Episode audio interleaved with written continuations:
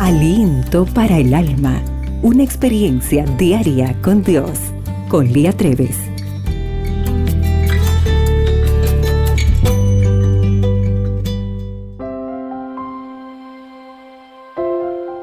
Hola querida amiga.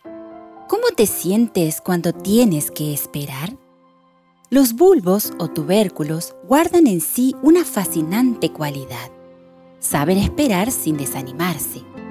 También son misteriosos, pues no ofrecen resultados inmediatos. A no ser por el dibujo o la fotografía que los define en la etiqueta del paquete, es imposible saber a primera vista lo que saldrá de ellos. Son feos, cenicientos y de apariencia arrugada y marchita bien podrían pasar por algo inservible ante el ojo inexperto. El jardinero experimentado, sin embargo, no se desanima ante la apariencia marchita de una rizoma. Al contrario, sabe lo que tiene en sus manos y se goza en ello. Sabe que la apariencia no es el mejor aliado de estas plantas que a su tiempo hermosearán el jardín como ninguna otra. La paciencia del jardinero ante el feo rizoma pronto será premiada con bellos tulipanes, irises, callas blancas, nardos, dalias, amarilis y poenias, que inundarán el jardín con su exquisita fragancia y sus vívidos colores.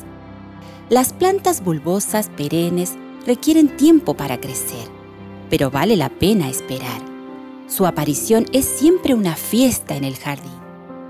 Cuando me siento desanimada porque los cambios que deseo realizados en mi carácter no son inmediatos, recuerdo entonces los rizomas y tubérculos de mi jardín.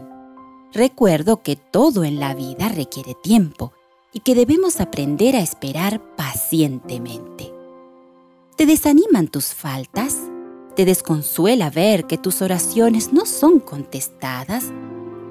¿O que esa persona a quien tanto amas se muestra cada día más renuente al amor de Dios?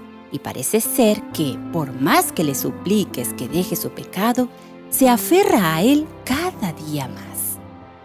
Salomón sabía muy bien de estas cosas. Nos dio este consejo para que no dejemos de hacer el bien, aunque parezca no haber cambios. Él dijo, echa tu pan sobre las aguas, porque después de muchos días lo hallarás. Eclesiastés 11.1. Nosotras no sabemos a dónde irá a parar la semilla que sembramos. Ni siquiera podemos predecir qué fruto dará. Pero eso no ha de preocuparnos. Dios es el jardinero celestial y Él se ocupará de hacerla germinar a su tiempo. Señor, ayúdame a ser paciente mientras espero y a confiar en tu poder para hacer germinar las semillas.